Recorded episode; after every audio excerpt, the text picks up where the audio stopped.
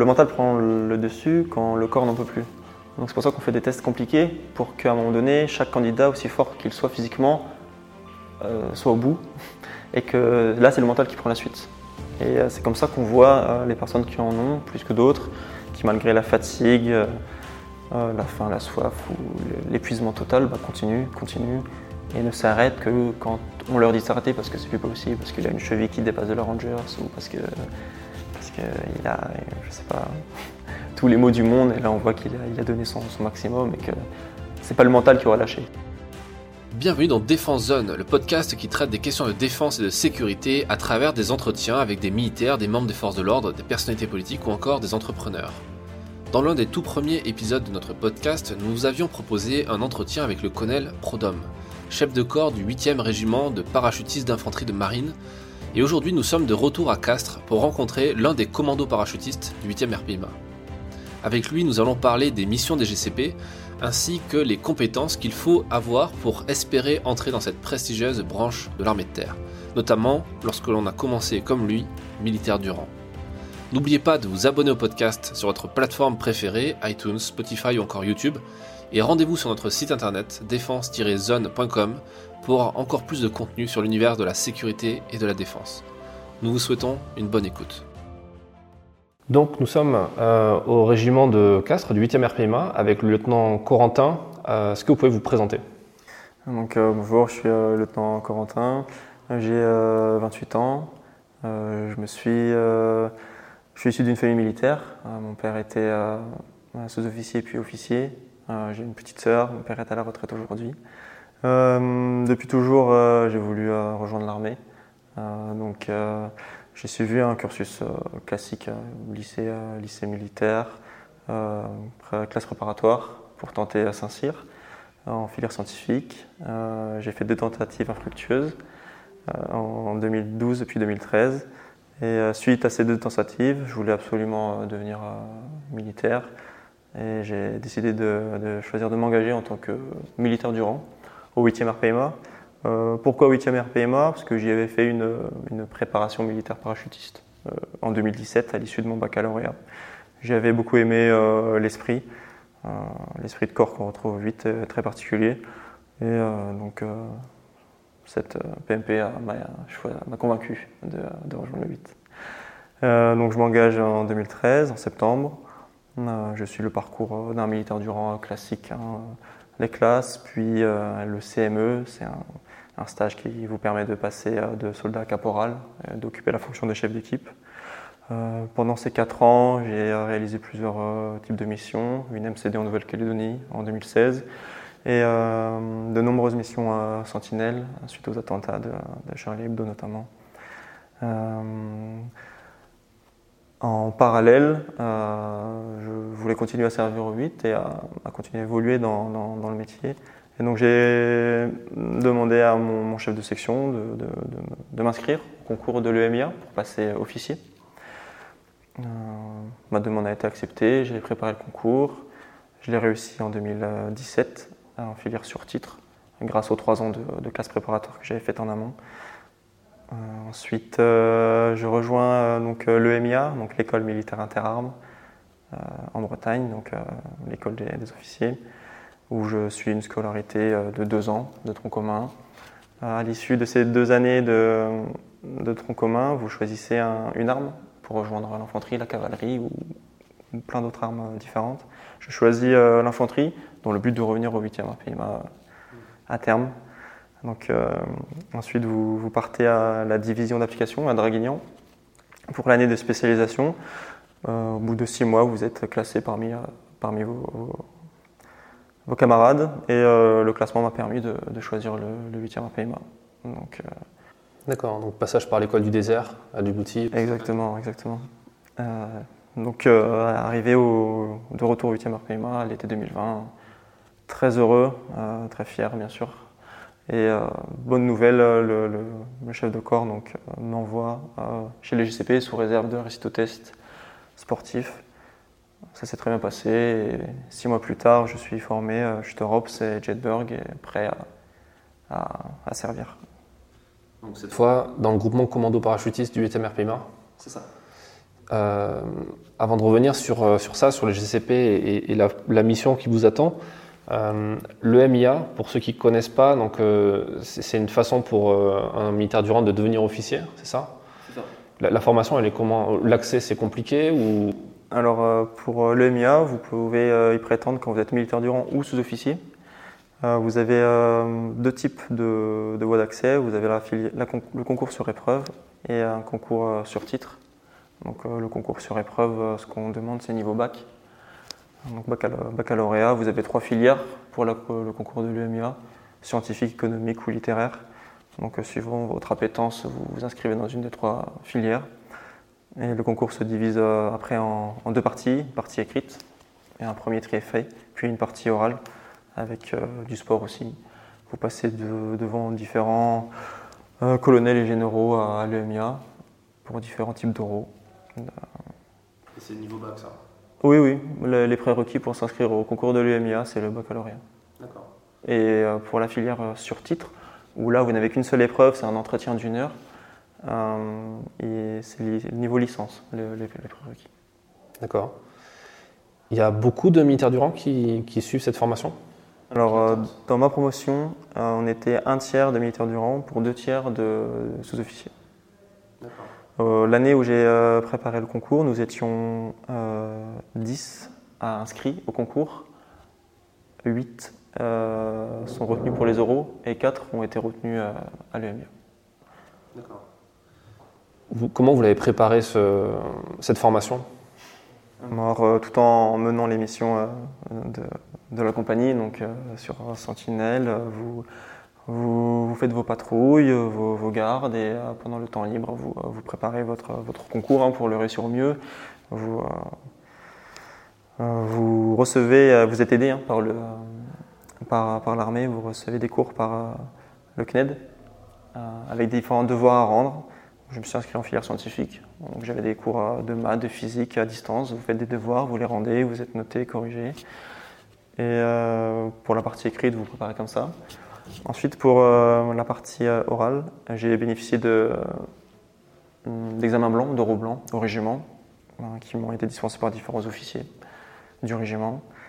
Et par aussi l'amicale du, du 8e RPMA, euh, le, général Regla a beaucoup donné de son temps pour euh, préparer les candidats. Euh, je le remercie et ça a été très bénéfique. bénéfique pardon.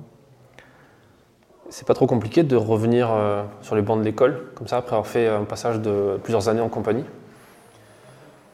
Pour certains, ça peut l'être. je pense à un camarade qui a passé 10 ans en régiment, qui a eu que le niveau entre guillemets bac, même si c'est le niveau qui demande pour préparer le, concours de l'EMIA. Euh, dans mon cas, après trois ans de classe préparatoire, quatre ans en compagnie, euh, j'étais pas parti euh, depuis si longtemps que ça pour que ce soit difficile de revenir sur les bancs de l'école. Mmh. Et donc la, partie académique de, de l'EMIA s'est très bien passée dans mon cas. D'accord. Et vous avez su très tôt que vous vouliez devenir officier? Enfin, du coup, vous avez tenté Saint-Cyr plusieurs fois, mais vous avez toujours cette idée en tête euh, pendant votre temps en compagnie? Oui, oui, bien sûr. Je voulais, euh, je voulais à terme devenir officier. Euh, donc oui, ça m'a. Quitte à ne pas commencer officier après les deux échecs à Saint-Cyr, je me suis dit bon bah autant commencer en bas de l'échelle entre guillemets. surtout que les conditions étaient aussi les mêmes que vous soyez, que vous commenciez militaire du rang ou sous-officier. Pour le MIA, il fallait trois ans de service et le baccalauréat. Et le fait de, commencer comme euh, militaire durant, qu'est-ce que ça vous a apporté dans votre apprentissage ensuite en tant qu'officier? Euh, donc, Je ne l'ai pas encore mis euh, en implication parce que je sors tout juste de, formation. mais hum, je pense pouvoir savoir où placer le curseur dans ce que je demanderai à mes subordonnés, ayant commencé en bas de l'échelle et en ayant fait ce qu'on me demandait de faire je pense que je saurais gérer euh, au mieux euh, euh, mes demandes auprès de mes, subs. Donc, vous allez rentrer chez les GCP. En quoi, consiste, en quoi consistera votre mission? Alors, le GCP, c'est une unité qui, quand elle, travaille au profit d'une compagnie, sert dans la doctrine d'emploi, hein, notre mission première, c'est le marquage de zone de saut. Donc, lors d'engagement d'une compagnie de combat ou de plusieurs compagnies de combat d'un régiment parachutiste sur un théâtre d'opération, les précurseurs sont les GCP qui sont envoyés. donc, moyen de mise en place qui nous caractérise particulièrement, c'est l'ISV, l'infiltration sous vol. Donc euh, vous sautez à 4000 euh, environ d'altitude, euh, vous ouvrez votre parachute, vous êtes une équipe de, 10-12 et vous, vous dérivez, vous arrivez sur la, zone de mise à terre définie. Cette zone de mise à terre, vous la vérifiez, vous la balisez pour pouvoir permettre aux, compagnies, quelques jours après, de pouvoir poser en toute sécurité sur, sur cette zone de mise à terre. Donc ça, c'est la mission première euh, des, GCP, euh, ce pourquoi ils ont été créés. Ensuite, vous pouvez partir en mission euh, au sein de la mission Falco, qui existe maintenant depuis, depuis peu, anciennement Cobra.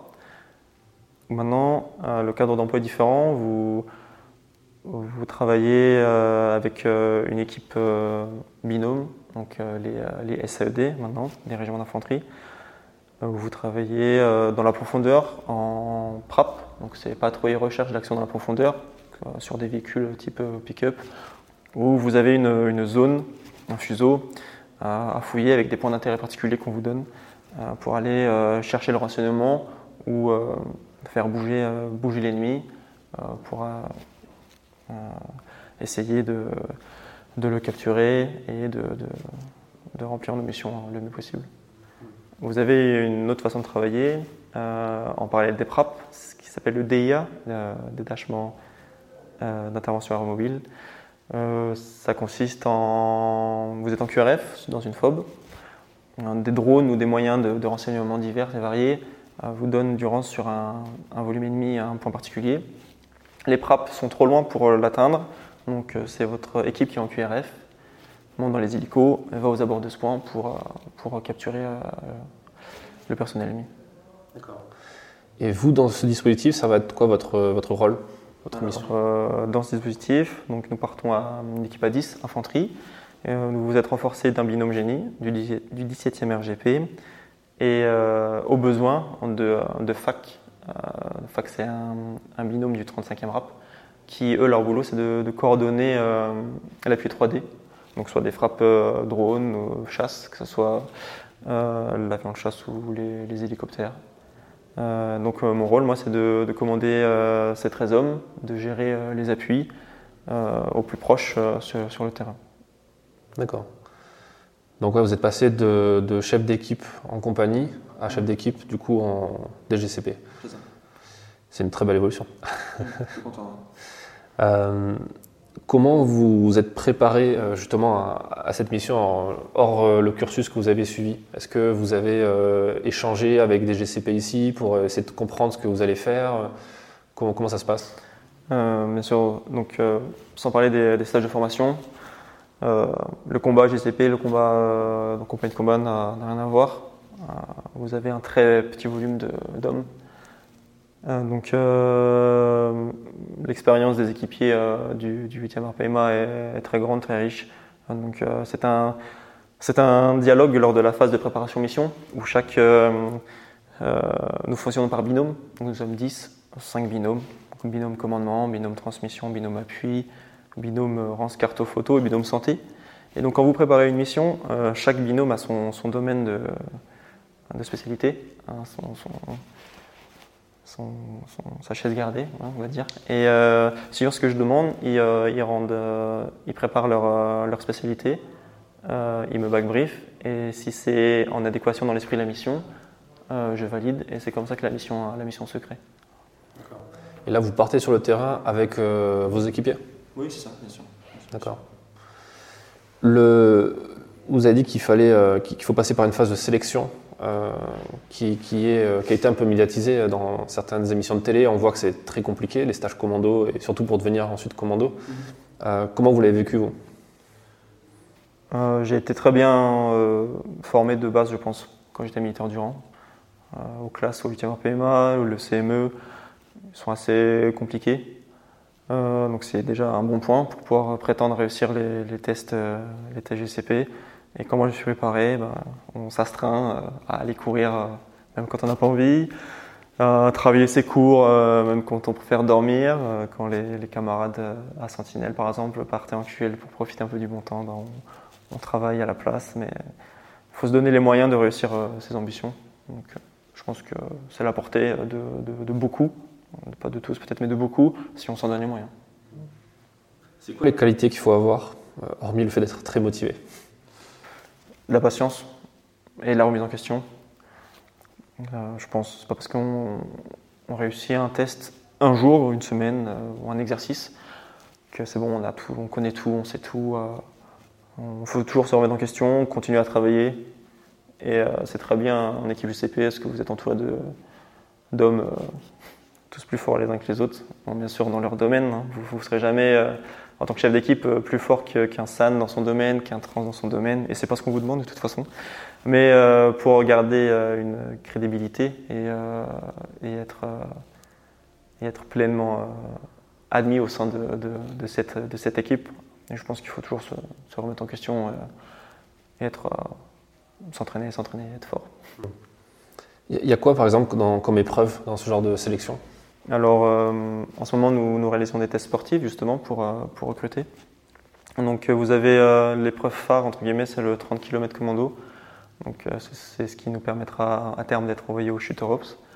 Donc, cette épreuve consiste à courir en Tri Rangers avec un sac à 11 kg, un, armement type AELI, donc FAMAS ou HK 416 dans le sac, vous avez votre eau et votre, euh, votre nourriture, vous êtes autonome sur le parcours et vous devez le faire en, en moins de 4h30 dans les textes. D'accord. Et ça se fait en courant du coup C'est 30 km, je sais pas Oui, il vaut mieux, oui. et euh, ok, et ça, ça dure combien de temps, la phase de sélection, la phase de test? euh, Au régiment, vous avez deux semaines de sélection, une semaine de test sportif. On demande tous les prérequis pour partir au stage de Shooter Ops, dont je vous parlais juste avant. Et une semaine de raid, la semaine de raid s'organise euh, dans la montagne noire. Euh, les candidats sont autonomes en, en, vivre, donc en eau, nourriture, transmission pour euh, tout ce qui est pile, tout ça. Et ils partent sur un circuit individuel avec des marches toutes les nuits.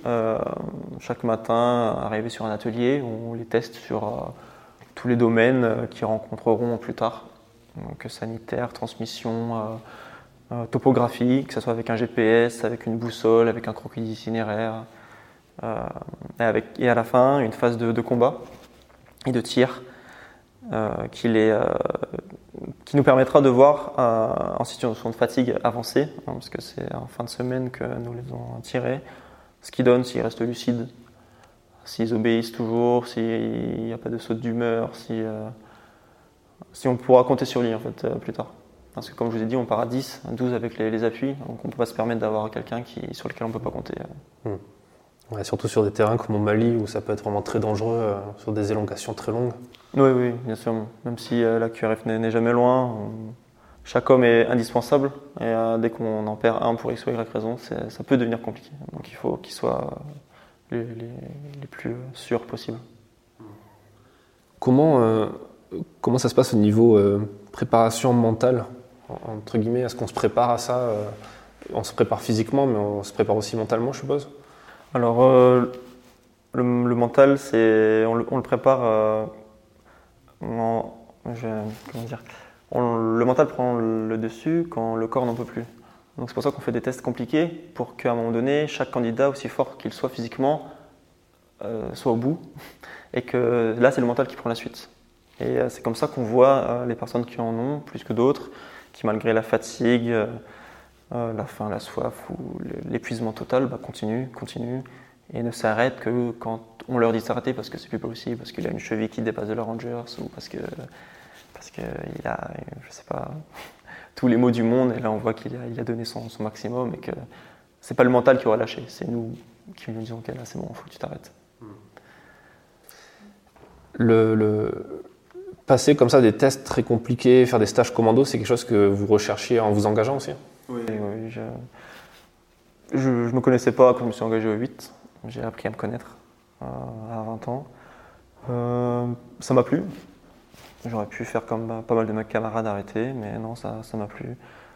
Euh, les stages commando, J'aime bien ça, donc je pense que je pense être à ma place au 8e RPMA. Sinon, après quelques stages qu'on a fait en, à l'école militaire intérim, vous faites un, stage commando. À la division d'application, vous en refaites un. Au Jetberg, donc ce qui est la formation initiale des GCP, vous en refaites un autre. Euh, donc je pense que si ça n'avait pas été pour moi, je l'aurais su euh, depuis un moment. Donc euh, ça me convient en tout cas. Et cette formation initiale, justement, est-ce que vous pouvez nous en parler un peu? Oui, bien sûr. Donc pour devenir commando parachutiste, vous avez deux stages à faire. le premier, c'est le Jetberg. Donc le Jetberg, il se passe à Kélus pour deux mois et un mois au SNEC. Vous apprenez toutes les procédures communes à tous les GCP de la brigade parachutiste. Le tir, le combat, euh, les transmissions, le sanitaire, euh, le combat en véhicule, euh, le combat à pied. vous avez un module aéro où vous passez équipier aéro, donc descendre en hélicoptère, descendre depuis un hélicoptère, en grappe, en corde de lisse, en rappel de jour, de nuit. Donc vous refaites des classes, des classes de commando. Euh, ensuite vous partez euh, au SNEC, un mois, donc là c'est un, stage commando. Donc c'est pour, euh, pour s'aguerrir, continuer à s'aguerrir. Et si certains équipiers avaient pu être sélectionnés dans un régiment ou autre, et que c'était limite, ça se ressentira au stage commando qui dure un mois. Donc là, nous sommes tous soumis dans nos retranchements. difficile de tricher le SNEC, c'est pas connu comme étant un centre de vacances euh, de tour. Pas pour les stagiaires en tout cas. Euh, comment si vous pouvez donner un conseil de votre expérience justement pour quelqu'un qui, préparerait ça ou qui a envie de, savoir comment ça se passe, bah, une fois qu'on a dépassé ce, cap de l'épuisement et qu'on va puiser dans le mental, c'est quoi les astuces? C'est quoi qui marche? Alors, euh, je, je, pense que c'est la personnalité de chacun. Je suis quelqu'un de très fier.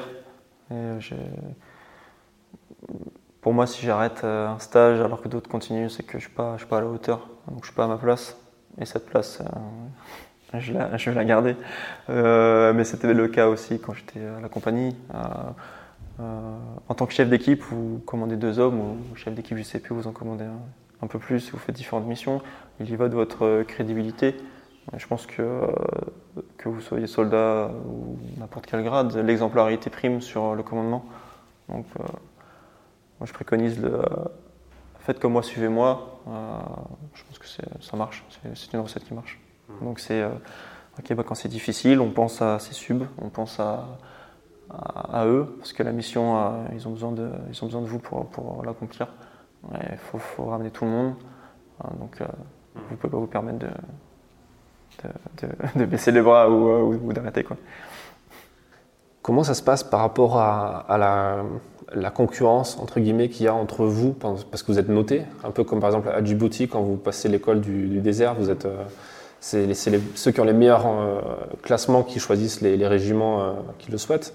Comment on fait pour jauger, enfin contre le curseur entre bah, vouloir battre le camarade et garder quand même une cohérence, une cohésion dans le, dans le groupe? Alors à la division d'application, donc vous êtes noté par recrutement donc les Saint-Cyriens ont leur classement, les EMIA d'où je viens ont un classement, et les, ODS, donc le troisième euh, filière de recrutement d'officiers, ont leur classement à part. Donc euh, entre les, différents recrutements, il n'y a, aucun problème, hein, parce qu'on ne courons pas pour les, mêmes places. Au sein d'un même recrutement, ça peut être plus compliqué. Euh, je suis parti à la division d'application avec un, binôme, un ancien du 8, donc le temps Fouad, qui, était, euh, qui est au RCP aujourd'hui. Et euh, on savait qu'il n'y aurait qu'une seule place pour venir au 8, on, la voulait tous les deux. Mais c'est un, c'est un frère d'armes avec lequel j'ai fait le, CME, euh, avec une super mentalité. Donc que ce soit lui ou moi qui est revenu en 8, c'est peut-être un peu beau ce que je vais dire, mais on aurait été contents l'un pour l'autre. Mis à part lui, les autres, je m'en souciais guère. Euh, sur, la, revenons un peu sur la, mission qui vous attend avec les GCP. Euh, vous êtes amené à partir en OPEX euh, plus régulièrement que, que, vous étiez resté en compagnie de combat. Ça, je suppose que c'est un souhait pour vous? Enfin, C'était, C'est quelque chose que vous recherchez? Oui, bien sûr. Oui, si les, jeunes s'engagent au 8 ou souhaitent y revenir, c'est pour partir en mission. Donc oui, bien sûr, c'est totalement un souhait. Sinon, j'aurais été, j'aurais choisi une autre arme, un autre régiment pour être entre guillemets peut-être moins sollicité en opération extérieure. Donc c'est totalement un, souhait. Oui. C'est quoi que vous recherchez dans, dans ce déploiement-là, dans ce type de déploiement Suite aux, différents stages depuis que je suis entré à l'armée, où ça s'est bien passé, euh, je pense être en mesure de, euh, de, remplir une mission type infanterie, donc type, euh, type GCP. Donc pourquoi? Parce que je, souhaite servir, servir au, plus de mes capacités. Là où je peux toucher mes limites, c'est au sein de régiments comme le 8e RPMA. Je veux pouvoir donner un maximum de mon temps, de mon énergie, donc au 8, mais pour, l'armée en général, hein, bien sûr, au sein du 8, à travers le 8. Euh, je pense que je peux donner tout ce que je peux ici. Comment vous, vous appréhendez euh, les risques qui sont liés à votre mission? Parce qu'il y, a eu des, pertes euh, aussi chez les GCP en, opération. Mm. Comment on l'appréhende ça quand on, est, quand on part sur le terrain? Avant de partir sur le terrain Alors, je pense pas que. Je ne suis pas parti encore en, en, opération extérieure, mais je pense pas que c'est une chose à laquelle les équipiers pensent quotidiennement. On y pense peut-être quand la situation devient compliquée. Euh, comment on s'y prépare? En s'entraînant, en s'entraînant et en s'entraînant encore pour que les choses qui peuvent paraître compliquées euh, le jour 1 deviennent un réflexe le jour 5 de l'entraînement. Et euh, plus, moins on a de choses à penser qu'on peut préparer avant en entraînement, plus on a l'esprit libre pour prendre les meilleures décisions rapidement. Donc comment on s'y prépare En s'entraînant encore et toujours jusqu'à être prêt. C'est ce que je vous disais tout à l'heure, hein, c'est toujours la, remise en question. C'est parce qu'un jour, on a fait une séance de tir euh, exceptionnelle ou des sauts, on a tous posé à 10 euh, dans, une surface de réparation de stade de foot, euh, qu'on peut, être content et fier, bien sûr, mais il faut continuer à s'entraîner.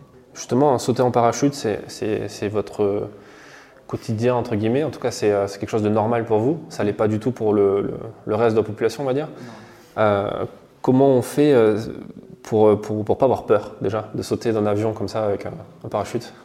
Alors ça vient du caractère, je pense déjà de la personne. Si vous avez un peu le vertige, euh, vous, le savez vite, pardon, euh, quand vous faites le brevet paramilitaire, quand vous vous engagez aux classes. Euh, donc déjà, vous, n'allez pas chez les JCP à, part, à, ce point-là. Ensuite, vous le faites pendant le, deuxième stage, donc le SOGH, saut, opérationnel à grande hauteur. Vous faites 80 sauts en moyenne en, en 3 mois vous sautez, vous sautez d'un avion comme vous sortez du lit le matin. Donc, pendant cette formation, euh, s'il y a des peurs, elles sont gommées. S'il y a des hésitations, elles sont effacées. Euh, et voilà, on saute d'un avion comme on sort du lit le matin à force de sauter. Et je suppose que, que, justement le fait de plus avoir peur, ça va être dangereux, non? C'est à ce moment-là qu'on fait des erreurs peut-être ou ah, ah, je pensais que vous parliez de juste sortir, sortir de l'avion. Sortir de l'avion ne, ne, fait pas peur, mais la préparation euh, du saut, c'est une, euh, c'est une mission dans la mission. Et comme vous dites, euh, ça ne pardonne pas quand il y a des accidents. A, donc là, tout le monde est concentré. C'est un travail individuel du chef d'équipe GCP au, caporal. Tout le monde est seul dans son équipement et doit prendre les bonnes décisions au, bon moment s'il y a une un accident de saut, une rupture de voile, une torche, euh, un, problème quel qu'il soit. Donc euh, on peut prendre en confiance et prendre du plaisir au fur et à mesure que vous avancez dans votre carrière, que vous avez des sauts. Mais la phase de préparation, euh, que vous soyez jeune équipier ou avec 10 ans d'équipe, doit rester la même, car c'est le matériel qui vous maintiendra en vie. Hein. Donc il faut, pas, rester concentré sur la préparation du saut. Vous, vous sautez dans le civil aussi? Oui, oui. À quel moment vous avez fait votre pack? Alors j'ai fait une première PAC pendant mes classes en 2014, parce que mon, euh, chef de section des classes de l'époque euh, était fanat de, chute. Il organisait une semaine de, de saut pour euh, ces jeunes des classes qui étaient volontaires, j'en faisais partie. après, avec le rythme de la compagnie, et par choix aussi, j'ai pas remis le pied dans, les sauts jusqu'à l'arrivée en équipe, où là j'ai refait une PAC pour me préparer au mieux pour le, le chuteur opérationnel. Dans, un précédent épisode euh, du podcast, on discutait avec votre chef de corps, avec le colonel Prodhomme, qui, parle de vous à la fin de l'épisode, où il, explique que euh, ce qui est bien avec la logique euh, de l'armée de terre et des régiments, c'est qu'il y a. or, lui, il parlait de. Il voulait pas parler d'ascenseur social, mais d'escalier social. Qu'est-ce que vous en pensez, vous, de tout ça? Bah, C'est une réalité. Hein. Vous pouvez vous engager soldat et et finir officier. à titre d'exemple, si, si je travaille normalement en tant qu'officier, je peux prétendre au grade de lieutenant-colonel, comme, comme beaucoup d'autres, hein, mais je veux dire, c'est un fait. Hein, L'escalier social existe dans les armées. donc c'est une chance que nous avons d'accéder à diverses responsabilités pour ceux qui, qui le souhaitent, euh, premièrement, qui s'en donnent les moyens, deuxièmement, et ensuite qui peuvent avoir un peu de chance euh, dans le parcours. Euh, si j'ai été envoyé chez les GCP, c'est parce qu'il y avait une place l'année où je suis arrivé. J'en suis conscient, c'est parce que je suis lieutenant Corentin, c'est parce qu'il y avait une place. Et, donc ça fait partie de, aussi des, aléas du, du, direct, hein. c'est d'être parfois au bon moment, au bon endroit. Hmm. C'est un peu comme le journalisme. Euh, le fait de ne pas avoir de chance, c'est une faute professionnelle, on dit. Ok, très bien, je ne connaissais pas l'expression. c'est un peu pareil dans l'armée. Pour, pour, terminer cet échange, euh, quel est le, conseil que vous aimeriez donner à, un jeune qui s'engage et qui, qui aimerait euh, devenir GCP ou, ou, voilà, passer un peu par les étapes que vous avez suivies vous, s'engager comme soldat pour ensuite devenir officier Alors, s'engager comme soldat puis devenir officier. donc donc euh, faites épreuve euh, en tant que, soldat, puis caporal. Euh, avant de. Il y a un dicton qui dit si tu apprends à obéir, tu seras commandé. donc il, faut, il faut passer par, l'obéissance avant d'être en mesure de, commander, je pense. donc donne-toi donne -toi les, moyens de tes ambitions, donne ton temps et ton énergie aux 8 pour tes chefs. Euh, ils te le rendront. Euh, ce qui s'est passé pour, pour moi. Donc euh, donne, donne ton temps, donne ton énergie sans compter. Et demande, demande à prendre des responsabilités, même si elles, elles dépassent ta, ton, ta, fonction. Peut-être que c'est en te donnant, en, demandant une chance de pouvoir remplir une mission qui te, qui te dépasse à l'instant T, mais tes chefs verront que tu seras en mesure de le faire et tu pourras demander plus ensuite. Donc, il faut se porter volontaire, hein, la devise du régiment euh, parle d'elle-même, hein, euh, être volontaire. Euh, volontaire. Bah, c'est une bonne conclusion. Merci pour cet échange. Merci à vous. Merci d'avoir écouté cet épisode jusqu'à la fin. S'il vous a plu, partagez-le autour de vous et abonnez-vous au podcast pour ne pas rater les prochains. Défense Zone, c'est aussi un magazine en ligne et en papier disponible sur le site internet défense-zone.com. Rendez-vous en description pour plus d'informations et à très vite dans un prochain épisode.